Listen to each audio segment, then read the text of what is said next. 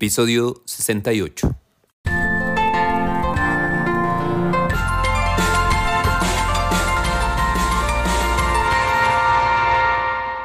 Bienvenidos a otro episodio del podcast LGBTQ, en el cual continuamos abordando temas sobre diversidad sexual.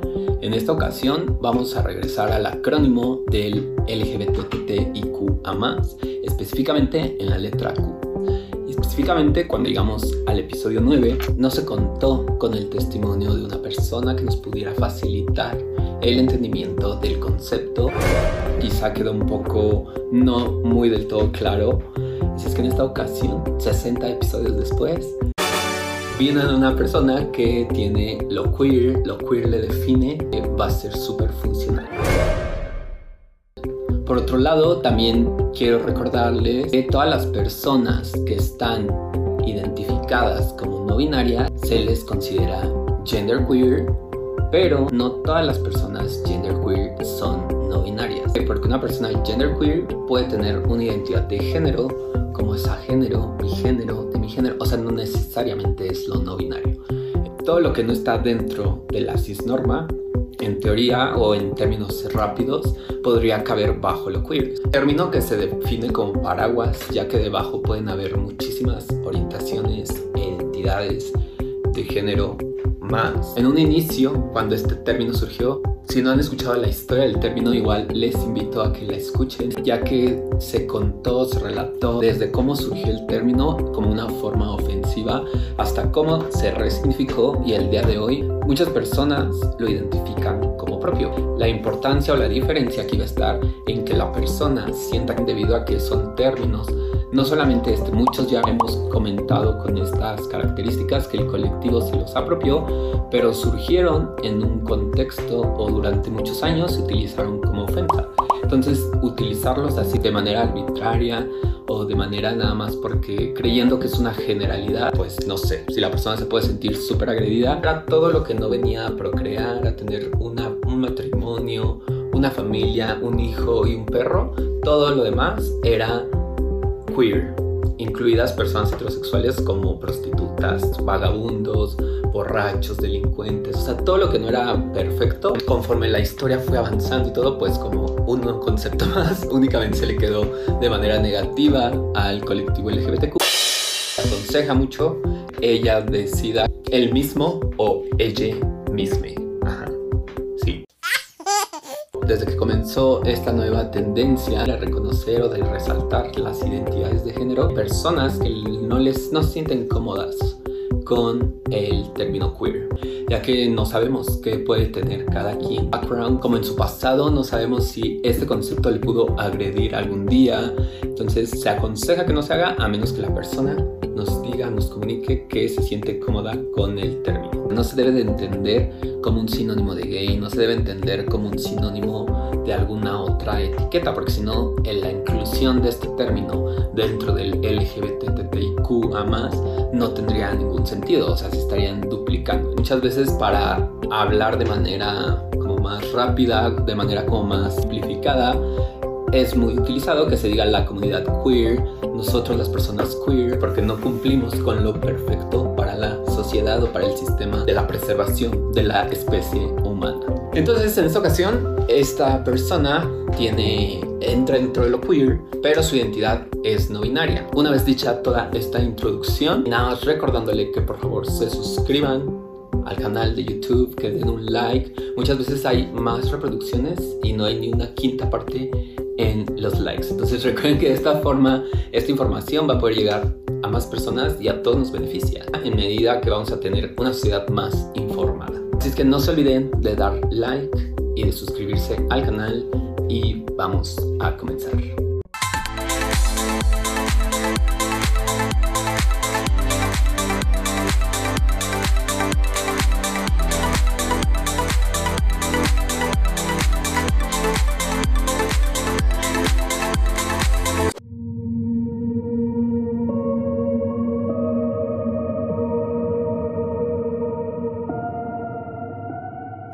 La teoría queer es aquella que está pensada en la disidencia sexual, o lo que es lo mismo, en la deconstrucción de las identidades estigmatizadas y tradicionales.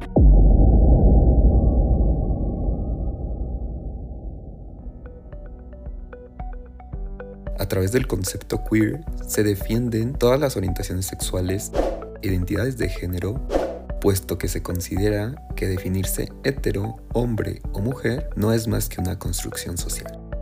La idea de la teoría queer es eliminar los roles determinados y sustituirlos por todas aquellas maneras de vivir la sexualidad. Esta teoría nació para defender los derechos de aquellas personas consideradas desviadas, tal y como indica el propio término. Por lo que el concepto queer rechaza las clasificaciones de las personas según etiquetas o categorías universales. De este modo, el concepto intenta dar cabida a cualquier persona transgresora que no se vea protegida, reconocida o acogida por perspectivas más tradicionales, sin tener en cuenta sexo, etnia, clase social, etc. La teoría queer nace a raíz de los estudios de la mujer, la homosexualidad y las teorías feministas, por lo que se considera una teoría sociológica postmoderna y estructuralista. Si bien el término era visto como algo negativo, no fue hasta el año de 1991 cuando se utilizó por primera vez para referirse a una forma de pensar que no responde a la heterosexualidad, a la heteronormatividad y al género binario. De manera simultánea, mientras estudiaba y reflexionaba dicha teoría, tuvo lugar un fuerte movimiento de lucha hacia el reconocimiento de otras identidades de género y orientaciones sexuales que acabó de dar lugar y que corresponde al término queer.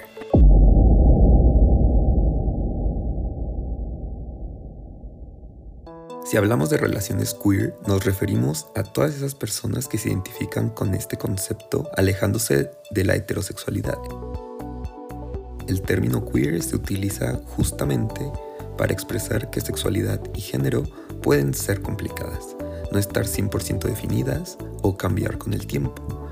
Incluso no sentirte encajado o encajada o encajade en una u otra identidad, por lo que el tipo de relaciones será diversa. El término queer reivindica el amor para todos sin discriminación, liberando el deseo y los sentimientos de lo tradicionalmente establecido con el objetivo de decir adiós a las fobias sociales que comúnmente se tiene hacia las personas con pensamientos, sentimientos o gustos diferentes.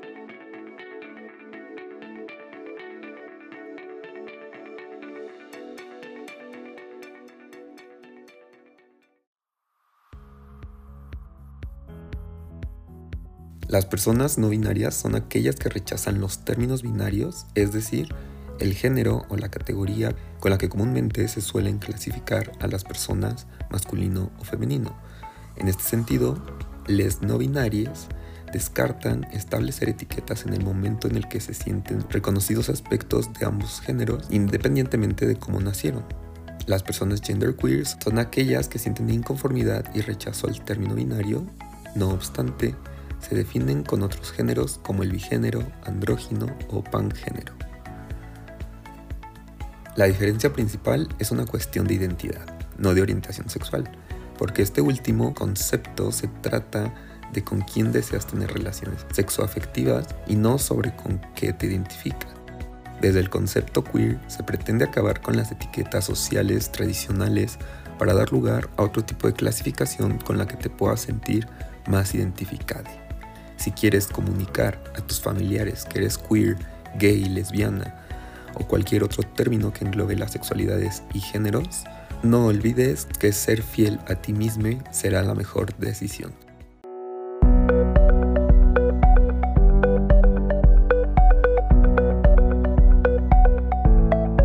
Pues yo soy Andrés, tengo 29 años, Vivo en Guadalajara, soy de León, Guanajuato.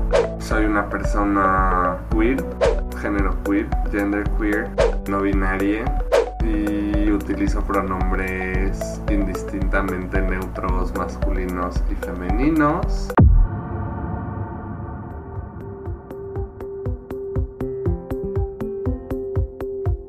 Estudié sociología y toda mi vida me he dedicado como a trabajar con organizaciones civiles. He trabajado en diferentes proyectos. Ahorita ando como, de hecho, en mi etapa de independiente. Estoy dando cursos, talleres, también creo contenido.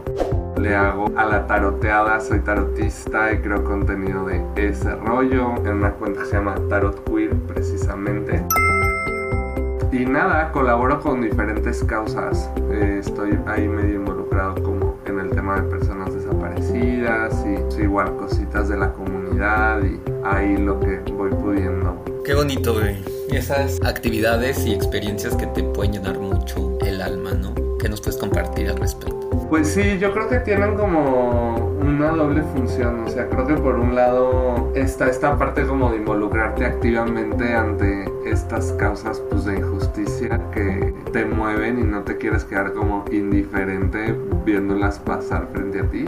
Y por otro lado, pues claro, te aportan muchísimo, aprendes muchísimo, creces muchísimo, conoces mucha gente, pues estás en constante sensibilización y concientización porque pues al final creo que todas las personas podemos caer en reproducir violencias o estructuras violentas consciente o inconscientemente y creo que es pues, una manera de, de, aportar como activamente. Sí, claro, y más allá de solo ser una persona más que pone quejas en las redes sociales, ocuparte en hacer algo, ¿no? Al menos aportar lo que está en tus manos. Sí, igual yo creo que quejarte en redes sociales o sea, yo creo que al final este, involucrarnos es nuestro derecho, pero no nuestra obligación. O sea, la verdad es que tampoco, tampoco estamos obligados y pues muchas veces tu circunstancia, tu, tu salud mental, tu situación social, familiar, o sea, hay muchas cosas que pueden hacer que no te puedas involucrar o que lo único que puedas hacer es quejarte en redes sociales y a mí se me hace que está chido también también quienes somos más hiperactivas buscamos más acciones. Digo, también me quejo en redes sociales, no crees. es un hecho que nadie está obligado a nada, pero bueno, ahí difiero, bebé. Cada quien su punto de vista. Yo difiero mucho de la gente que solo se queja y no aporta una solución. Cada quien tiene su decisión, cada uno de nosotros lo hace como gusta. Anteriormente habíamos abordado ya la identidad gender queer o queer, pero en ese entonces no se tuvo la oportunidad de tener un invitado aquí acompañándonos para poder reforzar lo que el concepto engloba. Pero 40 episodios después esa persona ha llegado, entonces más vale tarde que nunca. Bienvenido. Sí, escuché el capítulo y me gustó mucho. En general creo que es una identidad medio a veces difícil como de entender o de explicar, incluso para quienes la apropiamos o utilizamos. Y creo que desarrollas puntos, varios puntos muy bien y muy sencillo, claro. Pues muchas gracias. Quienes no lo hayan escuchado pueden irlo a escuchar. Es el episodio 9 y en esta ocasión pues ya vamos a brincarnos justamente esa parte de qué es y vamos a, ahondar más desde tu perspectiva, desde tu vivencia desde cómo tú nos puedes compartir. Entonces me gustaría comenzar sabiendo mm, cómo fue tu infancia como una persona queer.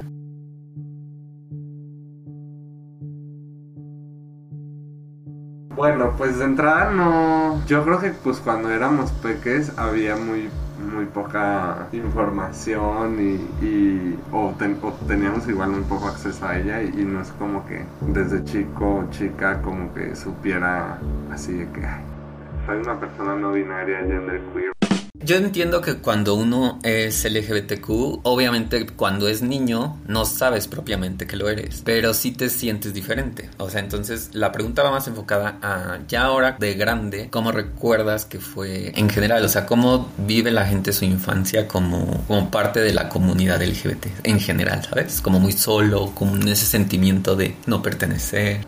O sea, creo que desde muy, muy chiquito era pues este típico niño afeminado, femenino, ya sabes, puras amigas, me encantaba jugar muñecas con una vecina que amaba a sus papás porque neta nos dejaban jugar muñecas y hace poquito justo me estaba acordando que neta, o sea, yo no solo jugaba muñecas, las peinaba de que es súper increíble, las vestía bien padre, de que a las Barbies y así.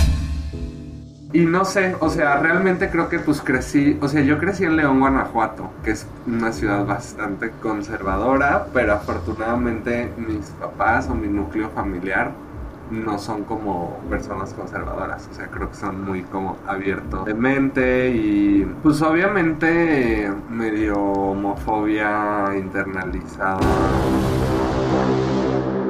no me identificaba. O sea, te digo, de chiquito era este rollo como de que, ah, eres muy afeminado, eres muy eso amanerado, te digo, tenía puras amigas y eso pues como que socialmente era...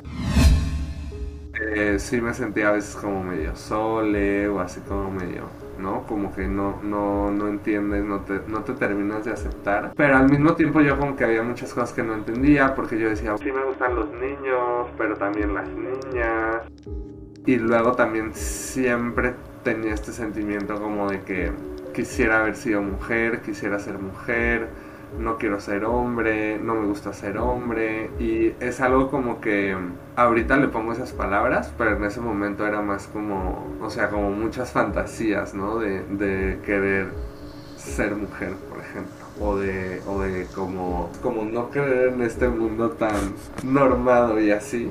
Y sí, siempre tuve ese tema y todavía me acuerdo que en la prepa, por ejemplo, me costaban mucho las etiquetas. O sea, yo era como de no quiero etiquetas, no me gustan las etiquetas, no sirven, no las necesito.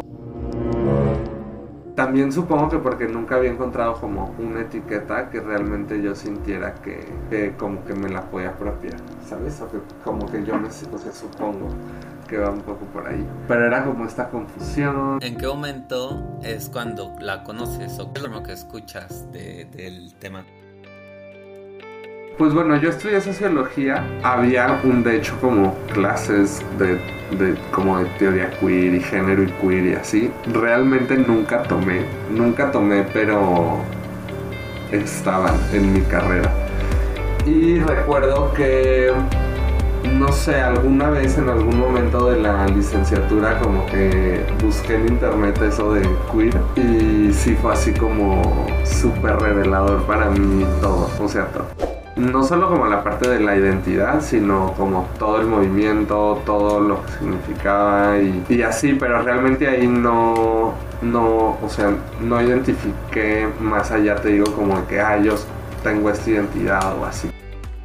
Realmente yo creo que fue eso, sea, eso fue después, después como a, como hasta 2017 que tenía no sé unos 25 años tal vez eh, y no sé qué está, habré estado leyendo como testimonios de personas trans. Mucho click after click. Y, y sí, o sea, como que hasta ese, hasta ese edad como que identifiqué que era una persona no binaria y como que hice las paces con muchas cosas y entendí como muchas cosas pero aún seguía teniendo este todo esto que he construido de mi identidad que te decía como de que no me gustan las etiquetas, no justo lo queer para mí como que embonaba mucho con eso, hacía como mucho sentido. Decía, bueno, supongo que esta etiqueta no está, no está tan peor. que sí, que el punto de las etiquetas es que nadie podemos decir cuáles son las etiquetas de alguien más. Y yo tampoco soy experto, ni es lo que quiero que se así como dar a notar. Pero es lo, lo, que he aprendido a lo largo de estos episodios, es justamente eso, que toda la gente, todas las personas que nos sienten que ninguna etiqueta les gusta o les representa, justo entran en lo queer, que es todo lo, lo que tampoco empata con lo cisnormativo, pero pues tampoco en alguna dentro del espectro LGBT. ¿Cómo puedes tú describir con tus palabras, así quizá un poco más no conceptos tan leídos, no conceptos tan estudiados, con tus palabras, ¿cómo puedes definir el por qué te acomoda mejor esta etiqueta que cualquier otra? Pues primero porque creo que es una etiqueta como muy amplia y flexible y siendo que no es como que estática, o sea, como que como que pueda barajar tantas cosas o ser como un término paraguas. Eso por un lado. Y no sé, o sea, como que realmente um, yo siempre he cuestionado mucho como el sistema de género y como desde mi experiencia personal, o sea, siempre he creído que pues que no tiene caso, o sea, como que en realidad la mayoría de la gente es queer y que el sistema nos, nos hace que sigamos cierta normalidad como esa parte más política o como más rebelde, no sé qué palabra usar, pero que no es como asumir una identidad dentro del sistema de género, sino más bien es como buscar cómo tu existencia puede desafiar esos sistemas. Entiendo el concepto y justo entonces tú consideras que el que sea tan amplio, todo lo que pueda abarcar es lo que te hace sentir a ti mejor. O sea, tú consideras que tu identidad de género sigue fluctuando de esta manera o crees que así va a ser y ha sido por siempre. O sea, es que por decirte, mm, pues yo siento como que ya desde que entendí que como que era una persona no binaria o a género, o sea, eso realmente no creo como que cambie. Pero, por decirte, eh,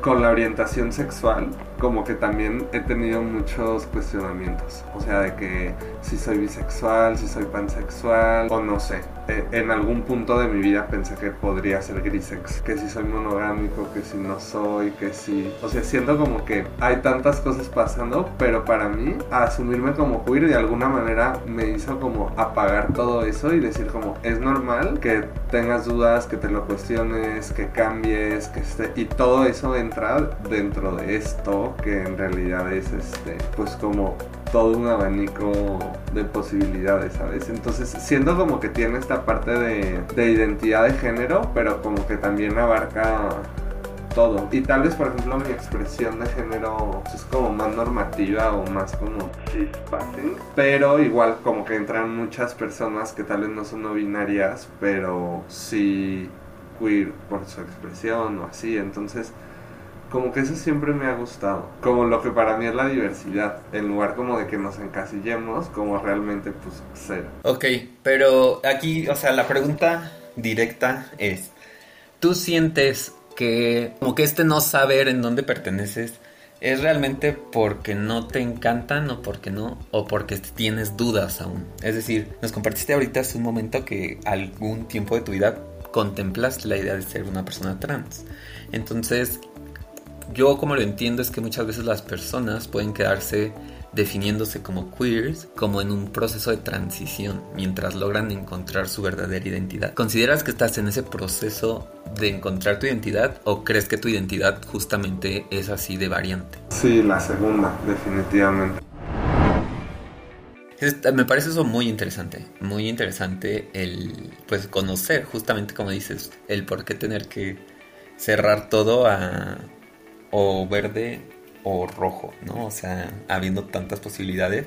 Pero lo que más interesante me parece es poder encontrar y coincidir con las personas que nos expliquen mejor el cómo se siente. ¿Me explico? O sea, como que siento que las dudas que tiene la gente cuando, cuando entiende como esta... O sea, como... O sea, como que siento que esas dudas que te surgen a ti cuando escuchas a alguien decir como, ah, no, pues es que como que ese punto medio es mi lugar o ese punto de ambigüedad o de... Y siento que para mí es como que a mí me da esa duda cuando yo conozco a gente que me dice como... O sea, de hecho así yo supe que era queer, porque yo veo a la gente muy segura de que no, yo soy gay, yo soy cis, yo soy hombre, yo soy mujer, yo soy... Y siempre digo de que, güey, ¿cómo le hacen? O sea, neta, o sea, neta tienen como, porque yo realmente digo como, yo no me puedo definir como algo así porque realmente no, o sea, como que siempre para mí una parte esencial de mí tiene que ver como con eso. Y por eso cuando yo encontré como a, la comunidad genderqueer o, o la teoría queer o así, o sea, te juro que todo hizo sentido porque dije, no necesito estar persiguiendo o buscando eso porque realmente podemos existir desde, esta, desde este cuestionar, experimentar diferente el género, ¿sabes? Sí, claro, entiendo muy bien el concepto. Para ti ha implicado o ha representado discriminación en el sentido de que evidentemente hay muchas personas escépticas a que estas identidades son reales, entonces tú te has encontrado desafortunadamente con alguna situación así. Sí, Sí, de hecho yo creo que ahorita estoy en la etapa como de que mucha gente, o sea, según sí acepta que soy una persona no binaria, pero realmente yo siento que a sus ojos me como Y eso es algo como que he estado las últimos meses y semanas he tenido de todo, ¿no? Este típico de que X, ¿no? Tu expresión de género no es acorde a lo que yo entiendo que es una persona no binaria y cosas así. Pero ahorita, ahorita, ahorita siento que lo que más me estoy enfrentando es como que eso, me doy cuenta que muchas personas como que supuestamente lo entienden o que lo respetan o lo quieren respetar, como que muy en el fondo luego su subconsciente les traiciona y me doy cuenta de que pues para muchos sigo siendo como un vato. Y la neta eso me da un buen, o sea, he descubierto que, o sea, he reconocido que me da mucha disforia.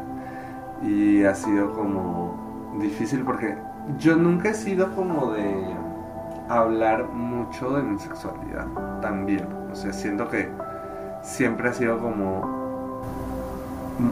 muy privado y yo como que con mi vida privada suelo, pues no sé, mantenerla privada. Este... Es como que siempre siento como incómodo traerlo al tema porque... Y sí, yo creo que ahorita es mucho, mucho eso, bebé tristemente, ¿cómo ves? Digo, si alguna pregunta que te haga te parece incómoda, pues dime y no, no tienes por qué responderla. Y al contrario, te agradezco que aún con esta mesura que te gusta tener en estos temas, pues hayas accedido a platicar y a compartirnos un poco de tu experiencia.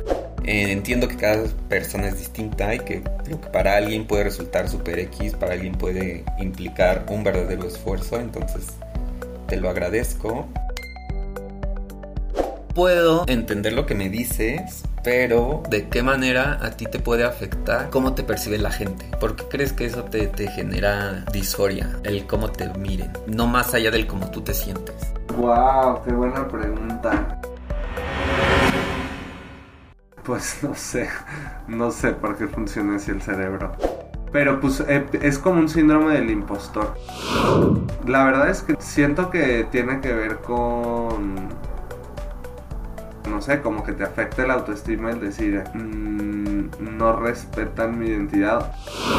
¿Sabes? O sea, es como, como, como si tú me compartes algo que para ti es importante y como que yo finjo que es importante, pero tú te das cuenta que en realidad me da igual. O sea, es como ese, pues no sé, no sé si es un poco de decepción, un poco de decepción o un poco también de decir como... ¿Que te tiran de loco? Ajá, sí, sí, pues no que me tiren así, supongo que me tiran de loco, como que no, pues sí, o sea, como que para, mí es lo que siento, o sea, como que realmente no, no lo, no lo, no lo ven así, ¿sí me explico? No, no estoy diciendo nada, pero es eso, o sea, como darme cuenta de que dicen respetar o, o querer como respetar digo, realmente no es contra ellos, o sea, porque en realidad sé que igual lo pueden hacer subconsciente o, o así, pero sí genera mucha disforia, porque dices como, ¿cómo? Entonces no seré no binario, sí seré, este, bla, bla, y te digo, siento que hay veces que no te afecta, pero hay veces que sí. No sé de qué tema. O sea, son temas de muchísima intriga para mí porque digo, no quiero sonar a que yo mismo te estoy desacreditando porque es lo último que haría o que estoy dudando de que eso existe, porque claro que existe, pero simplemente no logro entender el... ¿Qué edad tienes tú? ¿Me recuerdas por fin? 29. Ah, no, entonces ahí se rompe mi teoría. Es que yo tenía una teoría que, o sea, como que no una teoría, sino como que yo había analizado como que en qué porcentaje de la población, en qué población más bien, en qué sector de la población, empezaba a como que esta etiqueta de lo no binario era la, generación que lo adoptara. Entonces yo tenía como que la teoría o el entendimiento de que, no sé, a veces, claro que lo comparto y lo entiendo, te repito y lo respeto, pero difiero un poco en el que tu bienestar o tu salud mental o tu tranquilidad se base en lo que la gente quiere ver en ti. Me explico, o sea, creo que es una forma muy, pues muy fuerte de tú mismo ponerte en un constante flagelamiento, quizá, no sé cómo llamarlo, o sea, que tú dependas de lo que la gente te quiere decir para que tú estés bien, yo considero que es algo que, te, que toda la vida te va a jugar en tu contra, porque desafortunadamente cuántas personas son bien escépticas incluso a la homosexualidad, o sea, deja de ir más adentro a tantas etiquetas. Desde lo homosexual, cuánta gente hay con, con odio, con mil temas.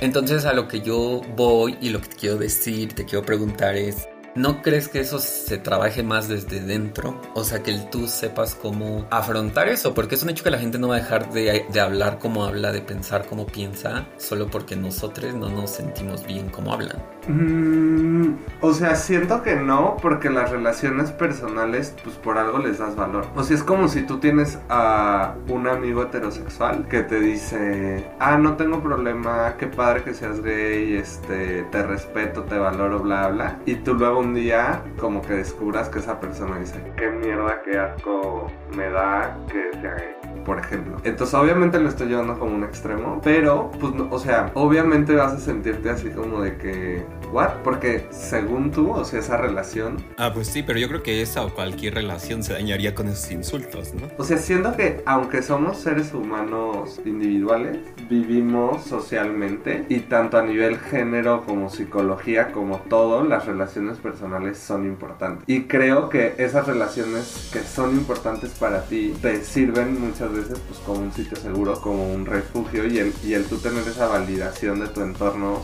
eh, social pues también te, o sea, te da validación. Y eso no es una cuestión solo de género, o sea, es una cuestión de cualquier cosa que pueda ser como discriminada o, o tal. O sea, siento que, que va más por ahí por un lado, porque siento que sí no me afecta que fulanito me vea como un vato. O sea, realmente... ¿Qué digo? Eso siento que es un privilegio mío, ¿eh? Porque yo siento que hay otras personas trans, porque como te digo, siento que el género y la construcción de la persona, pues también somos seres sociales, no solo somos seres personales o individuales. Pero siento que a mí, o sea, como lo que más me ha afectado últimamente es como de estas personas que yo creía que eran un espacio seguro, por así decirlo. Ahora que das ese ejemplo, lo puedo entender un poco más. O sea, que de la gente cercana, igual es de quien te puede llegar a doler, ¿no? Porque sí, a pesar de que somos, más bien aunque somos seres sociales y lo que quiera, sigo creyendo que no... O sea, mi autoestima no puede depender de que alguien en la calle me grite, yo no puedo decir, ay, ya por eso me siento mal. Pero me hace mucho sentido lo que dices, o sea, que alguien cercano a mí me dé aparentemente todo su apoyo y por detrás esté hablando mal de la homosexualidad. Te entendí perfecto con ese ejemplo. He leído en varios sitios que me he metido de personas no binarias que lo llevan como al extremo, o sea, como al no los juzgo, pero no es no comparto yo esa idea, ¿no? O sea, no comparto el que pongan casi casi su vida en cómo los demás se van a saber expresar o se van a saber reeducar, porque muchas veces no, como tú dijiste también, no es que la gente no quiera, es que la gente no sabe y no le interesa aprender. Entonces se me hace algo muy arriesgado poner como que tu vida en las manos de alguien, de si quieres aprender o no, Digo, no es tu caso, pero he encontrado personas no binarias que sí son así de radicales. Es que si a mí la gente no me habla con la E, el pronombre neutro, o sea, es algo muy fuerte para mi autoestima. ¿Qué piensas tú de eso, de ese extremismo? Ay, pues yo sí creo, o sea, yo no lo veo como extremismo. La verdad es que yo no lo veo como extremismo. O sea, yo ahí siento que más bien puedes estar cayendo en el privilegio de que nadie cuestiona tu identidad. O sea, realmente Tal vez tu orientación sí, pero tu identidad no. Y creo que sí es muy diferente, o sea, porque tu orientación, o sea, es algo que no estás como constantemente... Bueno, no sé, no sé, pero siento que sí es diferente. Explicando. Ajá, o sea, no es algo que... Y, y no es algo como que constantemente te veas enfrentado a que se cuestione, ¿sabes? O sea, como que puedes hacer muchísimas cosas de tu día a día sin que nadie te pregunte tu orientación sexual. Y de pronto cuando utilizas solamente pronombres neutros, siento que sí es, o sea, sí se debe volver súper cansado. Este, el que absolutamente nadie como que te respete tu identidad, ¿sabes? O sea, algo que es realmente es como tú. O sea, y es que siento que es algo que las personas cis les cuesta mucho trabajo entender porque es un privilegio, o sea, es un privilegio el que tú nunca, o bueno, no sé tú particularmente, pero la mayoría de las personas cis tal vez nunca ni siquiera se han cuestionado qué se siente no identificarte con el sexo que se te asignó al nacer. Y de verdad es muy fuerte no identificarte con ese sexo y que se te esté constantemente llevando ahí, llevando ahí, llevando ahí. O sea, yo sí creo que afecta mucho la salud mental y pues sí, o sea, en un mundo ideal tal vez siento que... O sea, no, ¿eh? Y de hecho, ahora sí que como tú dices, difiere un poquito en el, en el decir, tú tienes que ser fuerte, tú tienes que trabajar tu salud mental, tu autoestima al 100 para que no te afecte. Y digo, o sea, me parece válido eh, y me parece como un, un, gran consejo. O sea, como si llega mi primo chiquito diciéndome, ah, es que me afecta, bla, bla. O sea, me parece como bien, pero no podemos como que, pues, quedarnos en esa parte de, de yo sí lo veo como un privilegio, o sea, como decir, bueno, como a mí nadie me me está poniendo en duda. Es como si yo ahorita dijera, ser hombre no existe.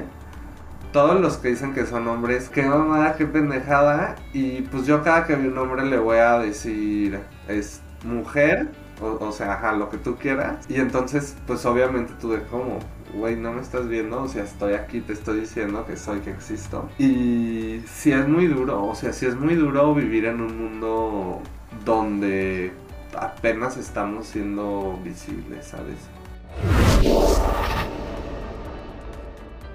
Entiendo un poco más, o sea, el refutamiento que diste me parece súper válido.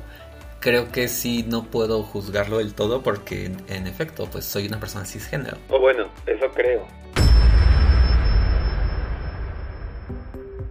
También depende del carácter, yo siento. O sea, ahora ya como queriendo entender las cosas, yo, por ejemplo, a mí me afectó muchísimo ese lenguaje que se utiliza contra los hombres homosexuales.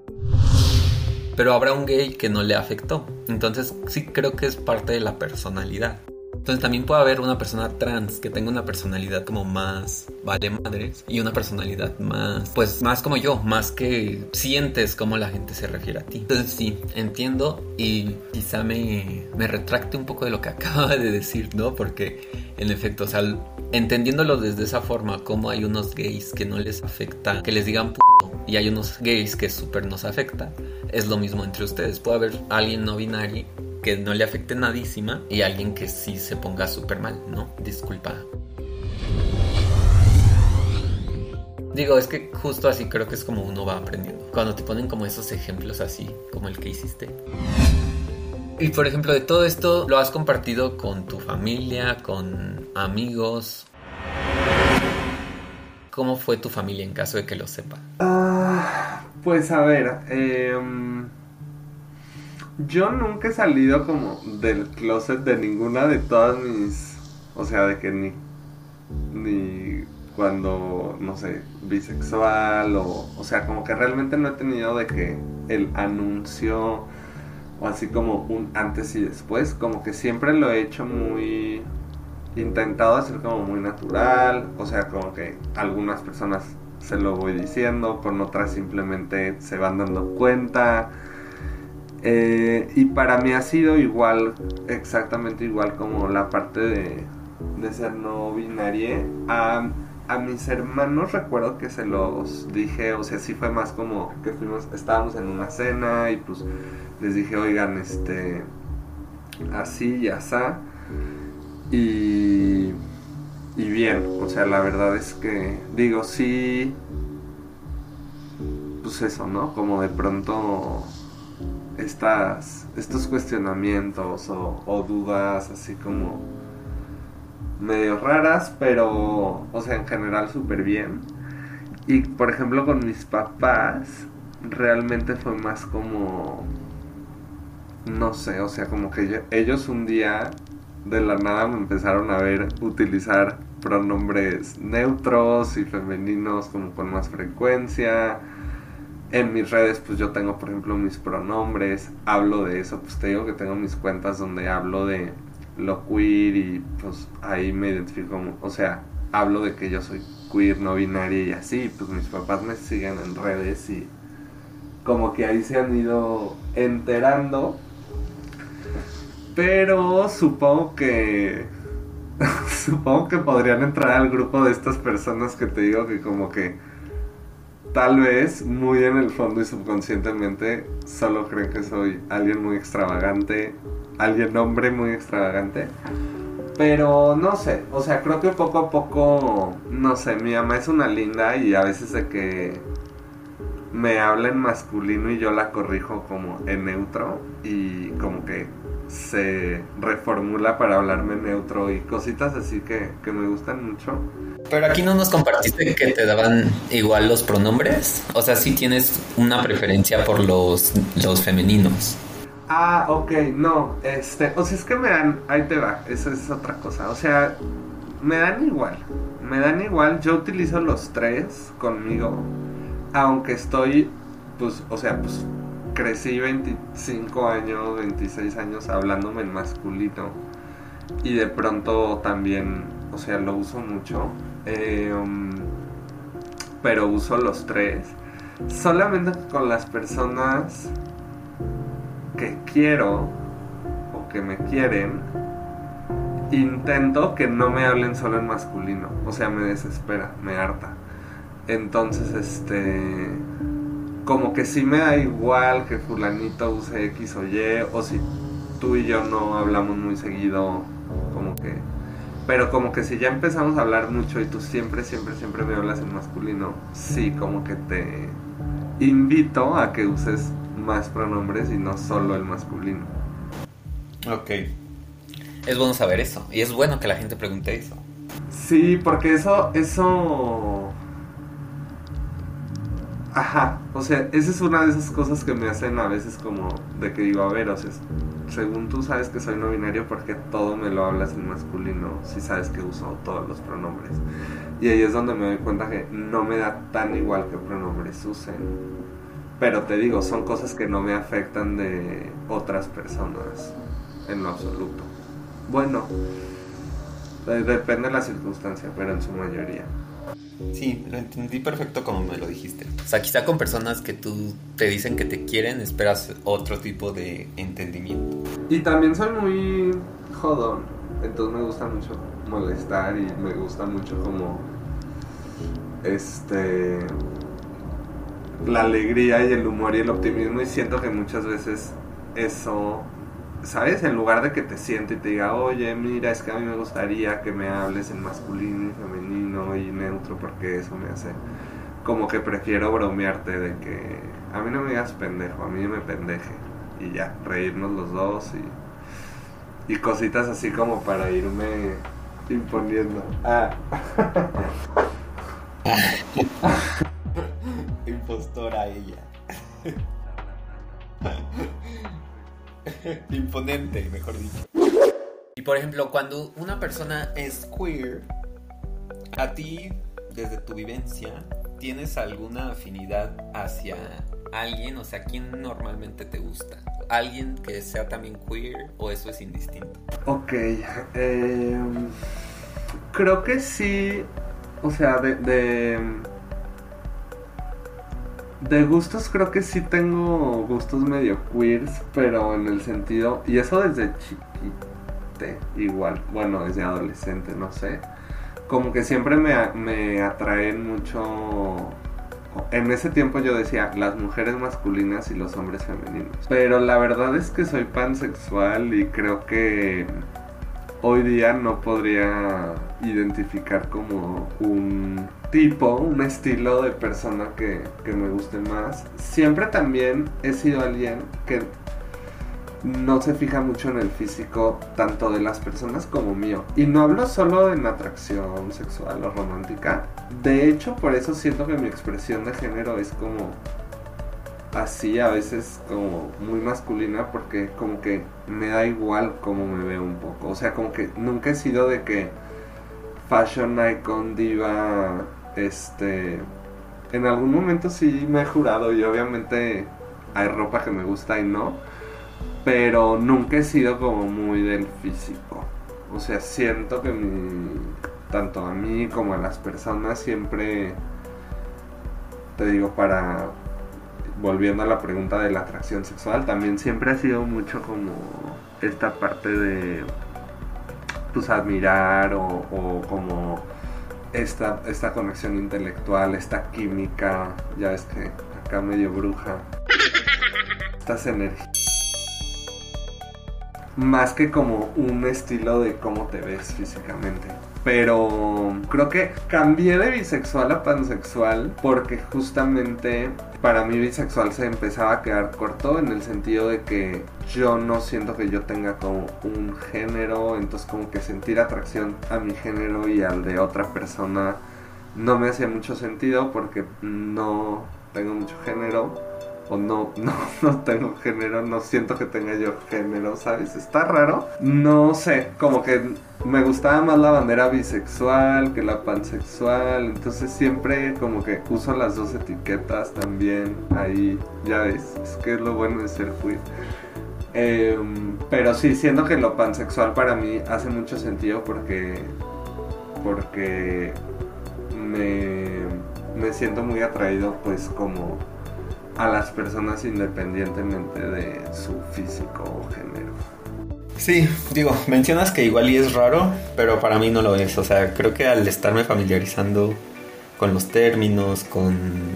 O sea, me es más fácil, considero, porque a mí me queda claro. O sea, lo que me dices me queda claro, lo entiendo y no lo juzgo, ¿sabes? No lo pongo en cuestionamiento, no creo que... Bueno, pues no lo pongo en cuestionamiento, al contrario, me da mucho gusto, te repito, que hayas podido acompañarnos y nos hayas podido compartir un poco de tu vivencia, de cómo te sientes. No sé si te gustaría decir algún comentario para terminar. Por mi parte es todo, muchas gracias y te cedo los micrófonos. No, pues agradecerte a ti, agradecerte a ti, este, espero que sea ilustrativo, sea interesante, entretenido este capítulo para quienes lo escuchen. Y, y nada, la verdad agradecer el espacio, no, no pongo en palabras muchas veces estas cosas y de pronto por eso cantinflé tal vez, pero me sentí muy a gusto y gracias por la apertura y creo que a pesar como de los cuestionamientos o esos puntos este que no estuvimos tan de acuerdo, creo que estuvo padre que pudiéramos como dialogarlos en este espacio tan bonito y, y también aprender de ti y escucharte me, me gustó mucho, así que mil gracias. Ay, pues no, no tienes nada que agradecer o lo que pueda ayudarte. Aquí estoy y qué bueno que te sentiste bien. Es lo que siempre se busca, que las personas que nos acompañan pues se sientan cómodes con las preguntas, con todo, ¿sabes? Entonces me da mucho gusto. Seguimos en contacto. Más adelante hay muchos temas de lo queer, así es que nada más tú dime y nos ponemos de acuerdo. Claro, pues si un día quieres hablar de espiritualidad o esoterismo, ya también sabes a quién hablarle. Ok, perfecto. Lo anotaré. Bueno, pues te mando un abrazo y un beso y mil gracias por el podcast. Chaito.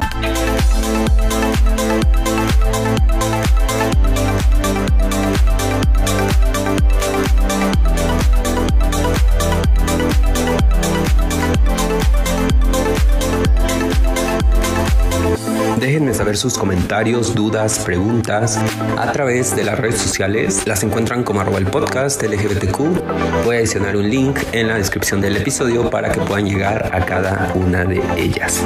Recuerden que dar un like, dar un compartir, dar un suscribirse en YouTube ayuda mucho para que toda esta información pueda llegar a más y más personas y de esta manera nos encaminemos a ser esa sociedad que vive, incluye, respeta y es empática con la diversidad. No me queda más que recordarles que mi nombre es Oscar Olmos y que nos escuchamos en el próximo episodio para continuar construyendo conocimiento, derribando prejuicios.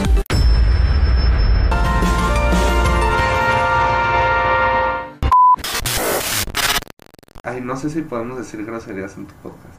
A ver, ya. Mm, no te escucho. Ay, a ver, ahí me escuchas mejor. ¿Cuál bandita? Ah, ya la vi. Pero no veo la tu. Ah, no sé dónde está el micro de esta compu. Como para bajarla. O intento ponerme mis audífonos de nuevo. Y ya. Digo mucho, sabes. Ya caché que es mi muletilla.